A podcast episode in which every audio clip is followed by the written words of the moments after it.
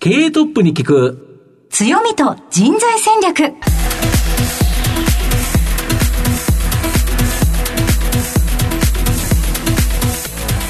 毎度相和の福の神こと藤本信之です。アシスタントの飯村美希です。経営トップに聞く強みと人材戦略。この番組は相場の福の神こと財産ネット企業調査部長の藤本信之さんが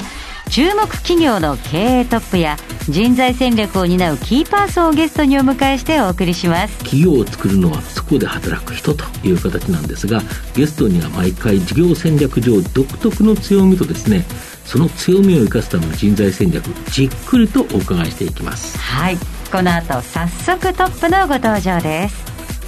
この番組は JAC リクルートメントの提供でお送りします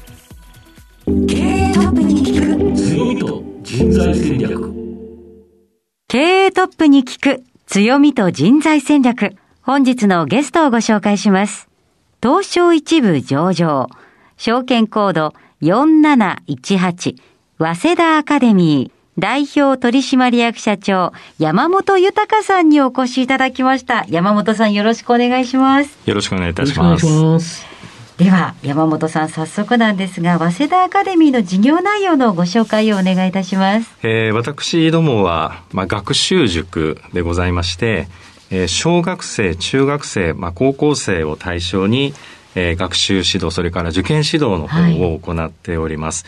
でまあ、学習塾の中にも様々なタイプがありますけれども、まあ、私どもはまあ進学塾というと、まあ、あカテゴリーになるかと思うんですけれども、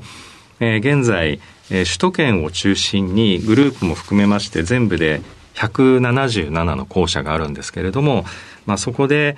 えーどちらかというと、まあ、難関校っていうんですかね、えーなかなか目指すのにこう大変だっていう、えー中学入試、高校入試、あるいは大学入試に向けたあー学習指導の方おそれから受験指導の方をしていると、えーそういった形になっております。はい、ありがとうございます。もう皆さんお名前はもうとても身近ですもんテレビね。CM いっぱいありますね、うんうんはい企業のお話は後ほどじっくり伺うとしまして、まずはトップは企業にとって大切な人材であり強みでございますので、トップのお人柄に迫らせていただきたいと思います。しばし質問にお付き合いよろしくお願いいたします。はいでは、生年月日を教えてください。えー1963年の、えー6月30日でございます。はい、現在おいくつでいらっしゃいますか？はい、58歳でございます。はい、どのようなお子さんだったでしょうか？どちらかというと子供の頃は真面目なタイプだったかなというふうには思いますね。はい。勉強とスポーツどちらがお好きでしたか？小学校3年生の時に、はい終わりの頃に、まあ、サッカーを始めまして、うんはいでそれからもうサッカーのことが大好きになって夢中でやるようになって、はい。中学高校も結局部活動でサッカー部に所属をして、まあ、結構朝から晩までサッカーに明け暮れていたとそうですか。その後、ご進学はどちらに行かれたんでしょうか？大学は、えー早稲田大学の、まあ、第一文学部の方に進学をしまして、はい。大学時代は、一番熱心にやられたことっていうのは何だったでしょうか？これがですね、はいえー実は大学3年生の時にとあるアルバイトを始めまして、はい。それがこの早稲田アカデミーだ。ったんですなるほど。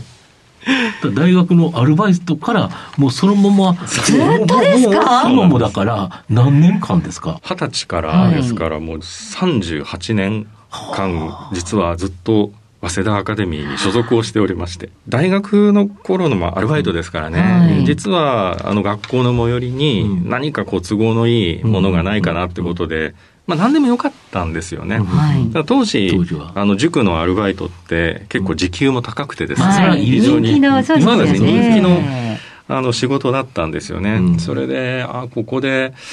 えーまあその早稲田の一文に私行ってましたから、早稲田駅の最寄りに、まあそういったあの塾が新しくできまして、うん。あ、ここでアルバイトできたらいいななんて思って、ふらっと採用を受けたら、うん。たまたま採用していただいて、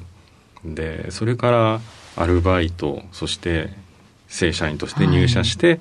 そしてそのままずっと現在に至るという。そうですか。最初は子供たちを教える先生だったわけですよね。そうですね。きっと就職活動の時期とかはたくさん悩まれたかと思うんですが。そうですね。他も受けたんですか、やっぱり。教えることがもともと好きだったっていうのがあって、はい、そしてアルバイトの時代に、アルバイトといえども、あまり、例えば正社員かアルバイトって子供たちにとってはあまり関係ないですよね。で、一生懸命教えてで子供たちがこう目を輝かせて自分の授業を聞いてくれるとかっていうふうなのが嬉しくて、そして、えー、合格をしたとなると親御さんも一緒に喜んでくれてと。で、それがこう1年2年と繰り返されていく中で、ああ、この教えるって仕事は実にいい仕事だなとかっていうふうに思いまして。はいで一方で自分が大学を卒業するという時になって、うん、まあ、当然就職活動もそれなりにして、はい、まあ、それなりの企業さんから複数内定もいただいていたんですが、悩みに悩んだんですが、うん、ん今の仕事はやっぱりどうしても続けたいなと。はあ、それからたまたまその早稲田アカデミーが創業当時から掲げていた、まあ、教育理念というのがありましてこれは今も変わらないんですけれども、うん本気でやる子を育てるというのがありまして、はい、あこの理念はいい理念だなっていうふうに、うん、実は学生の頃からちょっと感じてまして、うん、それで当時は本当に無名のあの弱小の塾だったんですけれども。上場してなんか、してないですよね、中上なんか。ああ、もう、まあ、全く小さな、私が就職を決意した時はまだ教室が10教室ぐらいしかなかったですね。地方のちっちゃいあの塾塾のそうなんですいっぱいありますよね、そのはいはい。そういうあの塾のうちの一つだったんですけれども、うん、親はじめ周りの反対を押し切って。まあ、皆さん反対しますよね。そうなんです。そのままあ早稲田アカデミーに就職を決めたということでございます。はい、そこからまあいろんな仕事をした中で社長になられたということですよね。はい。ということでその中身にまた迫っていきたいと思います。うん、えー、皆さんには人となりどのように伝わりましたでしょうか？この後は組織の強みと人材戦略に迫ってまいります。経営トップに聞く強みと人材戦略本日のゲストは東証一部上場、証券コード4718、早稲田アカデミー、代表取締役社長山本豊さんです。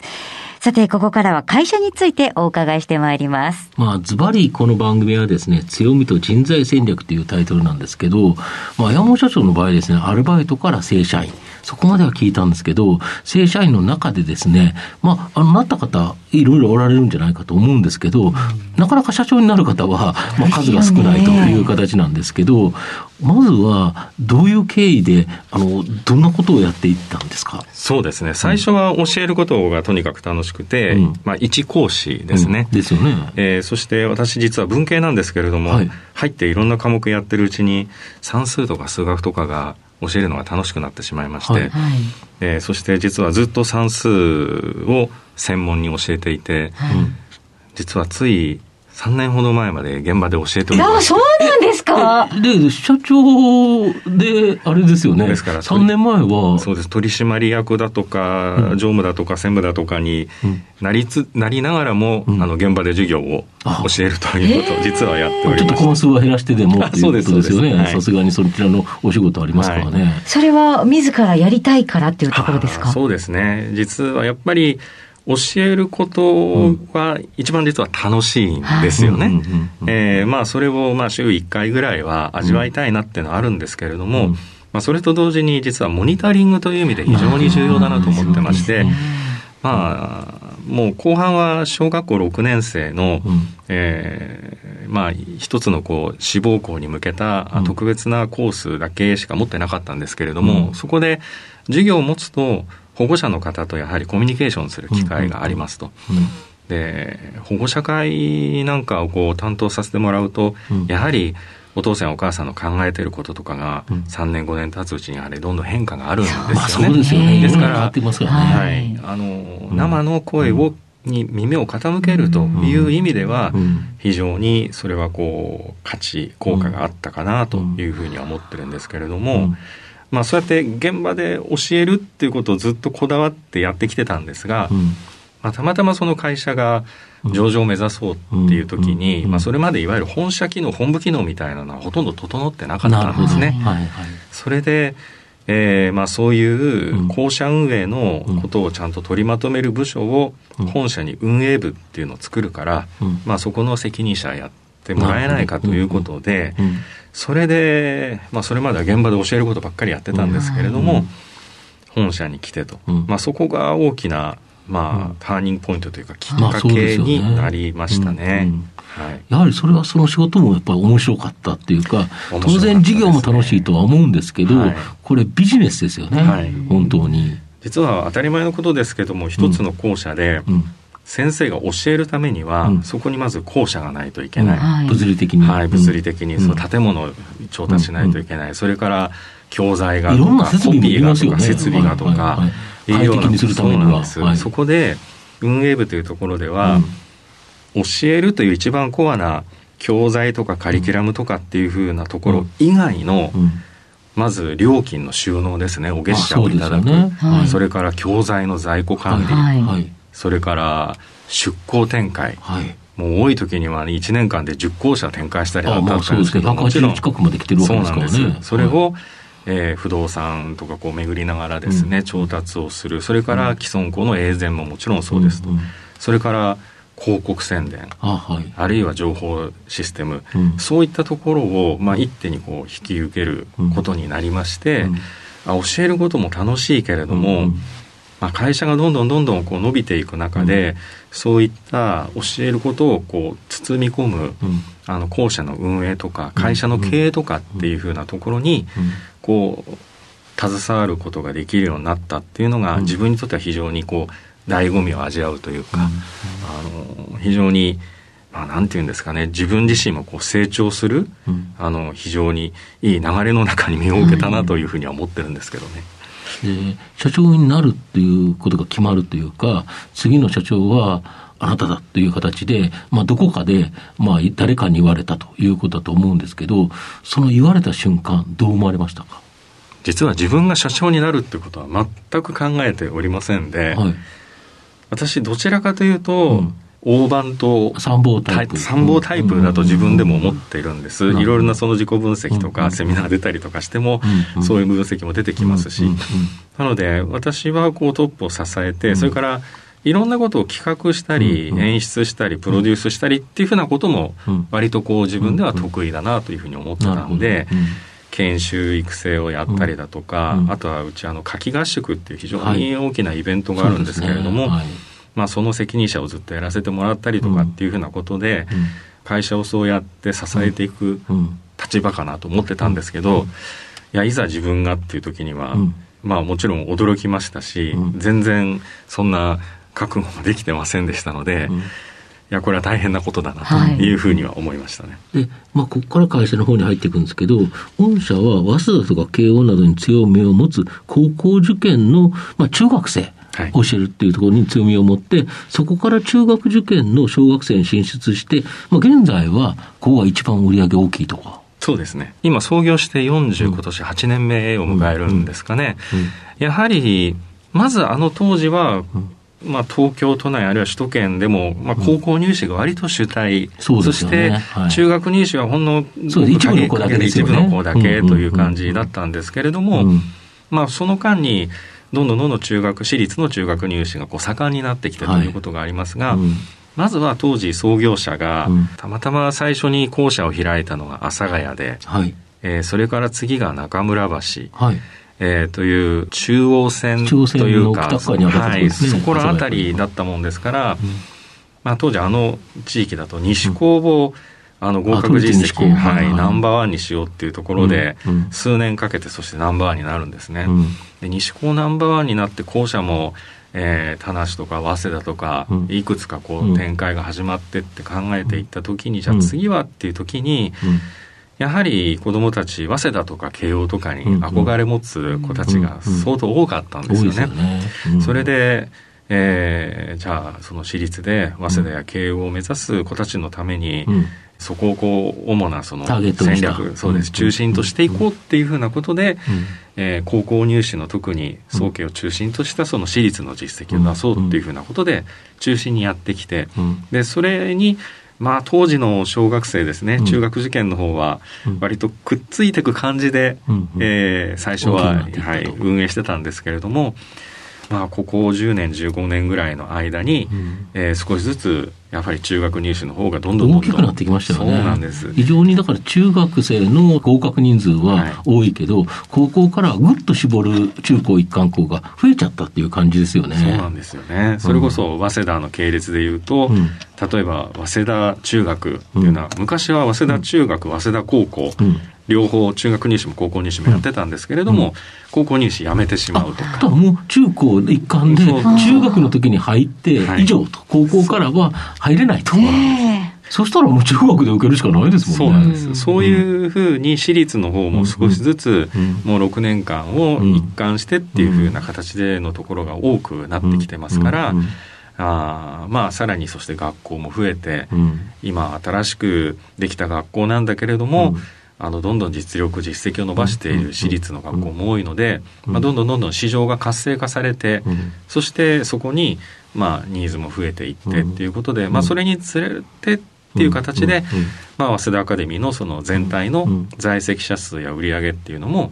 え小学生つまり中学入試を目指すお子さんたちのシェアが、うん、まあ、だんだんだんだんこう高まりつつあるという形ですね。でやはり少子化っていう形で、まあ、全国的にはですね子どもはもうずっと減っていってるということで、塾って言われると当然子どもの数に影響を受けるということなんで全国的には厳しいと思われるんですけど首都圏って実はまだまだその成長できる余地がある。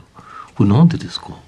やはり今のその人口の年代別のその構成を見てみても、はいはい、えー、首都圏、そんなに少子化って進まないんですよね、この先10年とか15年とか見ても。ですから、うん、たまたま早稲田アカデミーはその首都圏を中心に校舎を展開してきたというような側面もあるんですけれども、おかげさまでえー、我々はあまりその少子化の影響は受けていない、うん、全国的には先ほどおっしゃられたように、塾の経営って実は地方とか非常に今厳しいところが多いんですけれども、それでやはりこれは日本のねあの全体をこう見渡してみたときにはうん首都圏とか一部の地域だけに子どもが集まってというのはあまりね良いことではないかなと思うんですけれども、まあ、この先当面はそういった傾向は続いてしまうんではないんですかね。また中学受験をするっていうのが昔はですね本当に特特別なというかある限られた子たちだったのが今かなりの数首都圏ではしてるんですよね。はいで、今、首都圏の小学生は4.8人に1人が受験すると、中学受験を。まあ、5人に1人ですよね、事実はね。はい、で、これが、あの、先日日経新聞に、中学受験熱、コロナで再転化、公立校での教育に不安というのが掲載されたんですけど、やっぱこの新型コロナの影響、結構出てるんですか？まさにおっしゃる通りですね。うん。うん、えー、まず、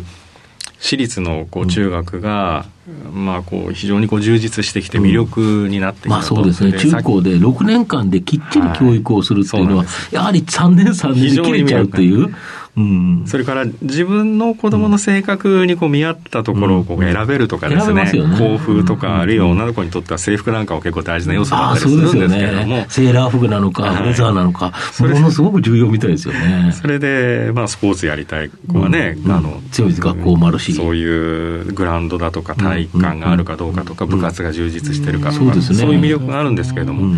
先ほどの少子化が進んだっていうことと実は裏腹で、結局、あの一つのご家庭に子供が1人だけなのか2人か3人かってやっぱり1人のお子さんにかけられる教育費って当然異なってくると思うんですよね。まあ、そうです3人だったら3分割になっちゃうわけなんで。少子化が進んだことによって1人のお子さんに、まあ、ある意味単価としてその、かけられるようになった。それが私立の熱を少し押し上げたっていうことの一つの要素だと思うんですが、リーマンが終わった直後はさすがに、ちょっと私立の人気も一旦下がったんですけどね、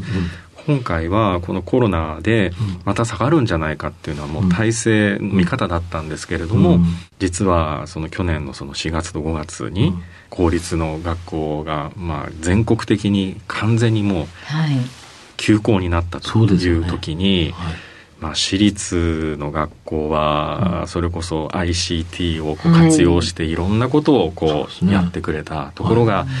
公立の中学校とかはもう不安で不安で仕方がない、うん、何もやってもらえない。設備がもともとなかったですからね。そうなんですよね、うん、でそこで圧倒的にそういったところにこう差が出てしまって浮き彫りになったんで、うんあこれはいざという時にはやっぱり効率は非常に不安だと、だからちょっとそのお金の面で大変かもしれないけれどもやはり私立を目指しておいた方がいいんじゃないかっていうところで特に小学校の低学年の親御さんなんかが小1とか小2とか小3をお持ちのまあそういった親御さんが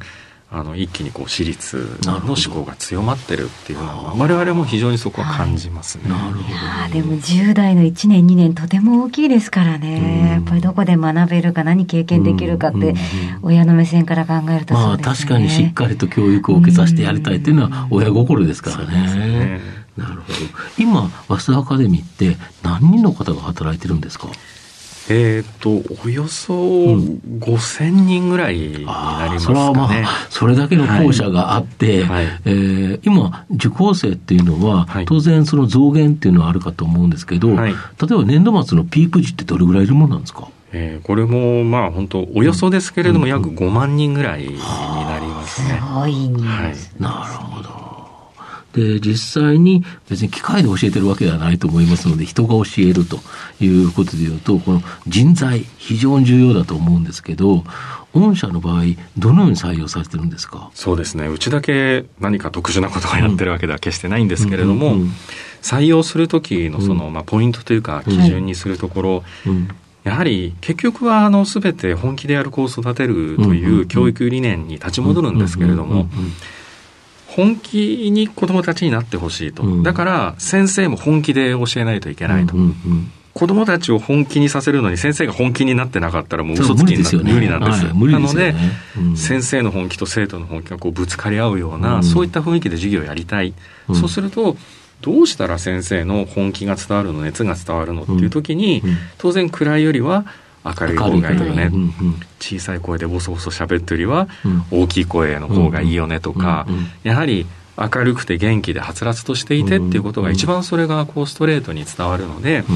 まあ、そういったことがまあ体現できる、そして本気でやる子を育てるっていうことにまあ共感していただける。そのことに共鳴していただけるようなまあそういった方にまあ、ぜひ来ていただきたいなっていうふうに思って、うん、あの勤めるようにはしてますけど、はい、で今後御社が一番伸ばしたい分野っていうかどこで早稲田アカデミーは成長しようと考えてますか？進学塾は結構まず、うんうん、激しい競争にさらされていて、まあ、これは進学塾に限らずですけれども、ね、企業どこでもそうだと思うんですが。だけど、進学塾はやっぱり最終的に進学実績っていうのが、リアルに、何々高校、何々中学、何々大学に何人が受かりましたと、もう塾のそのね、広告広告広告ではもうバンバンバンって、普通企業はね、あの例えば、あの四半期ごとの業績開示とか、あるいは1年間乗って、あのまあ、そういったものが当然指標として中心になるんですけれども、学習塾が、じゃあ、その顧客である保護者の皆さんから、じゃあ何を見て評価されてるかって言ったら、もうまさしく合格実績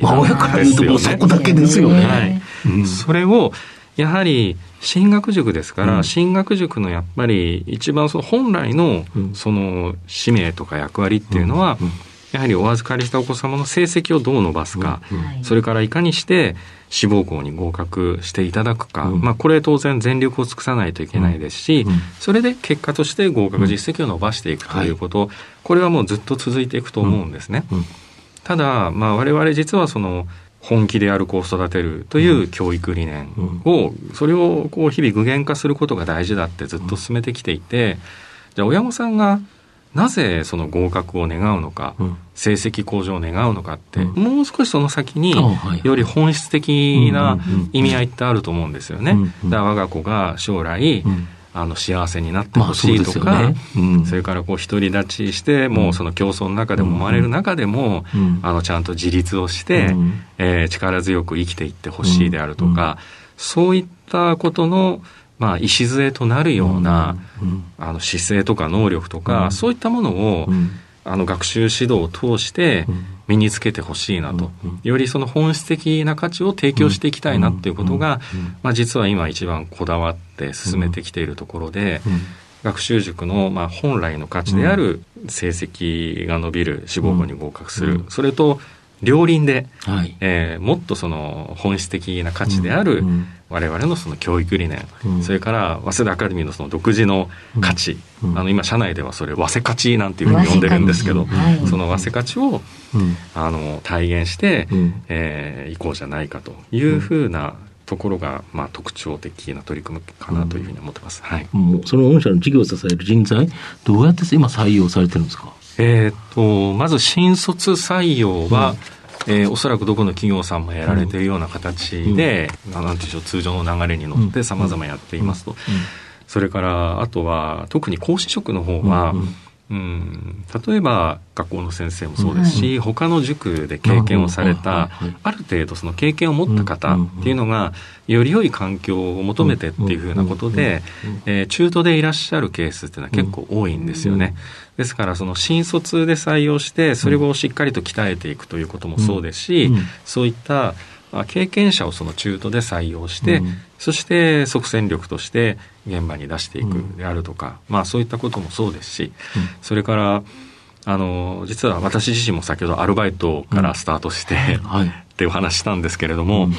あのたくさんのやはりアルバイト職員、大学生とか院生とか、そういった方が結構いらっしゃるんですけれども、はいそういった人たちはもう現場で早稲田アカデミーを実際体現してるわけですから、うん、えー、正社員というか就職先としてどうだっていうふうなことで、あのそこからこううまくスカウトしていくっていうふうなことも結構取り組んでいるところではあります。はい。えー、それではたくさんお話いただきましてありがとうございました。今日のゲストは東証一部上場、早稲田アカデミー代表取締役社長山本豊さんにお話を伺いました。山本さんありがとうございました。どうもありがとうございました。経営トップに聞く強みと人材戦略それではここでお知らせです。東証一部上場 JAC リクルートメントは世界11カ国に展開するグローバルな人材紹介会社です。スペシャリストや管理職の人材紹介を通じて、長年にわたり多くの企業の成長に貢献した実績を持ちます。当社では、役員、CFO、CIO、本部長、社外取締役などの経営幹部層の人材紹介に特化した専門部署、JAC エグゼクティブを構え、企業の経営課題解決を支援しています。経験豊富なコンサルタントが経営課題をヒアリングし、課題解決に導く人材をご紹介いたします。企業の経営改革を担う人材など、経営幹部の採用なら、東証一部上場、証券コード 2124JAC リクルートメントにお任せください。お送りしてきました経営トップに聞く強みと人材戦略そろそろお別れのお時間です今日のゲストは早稲田アカデミー代表取締役社長山本豊さんでした。さすが山本先生声が素敵でございましたね。日々教えてきたなと、三十何年間ですよね。はい。さすがですね。はい、うん、えぜひぜひ番組を最初から聞けなかった方も終了後はラジコのタイムフリーはもちろんポッドキャストでもお楽しみいただけますのでぜひラジオ日経のウェブサイトのチェックお願いしますそれではここまでのお相手は相場の福の神財産ネット企業調査部長の藤本信之と飯村美希でお送りしました。来週のこの時間までほなまたお昼やで。経営トップに聞く強みと人材戦略。この番組は JAC リクルートメントの提供でお送りしました。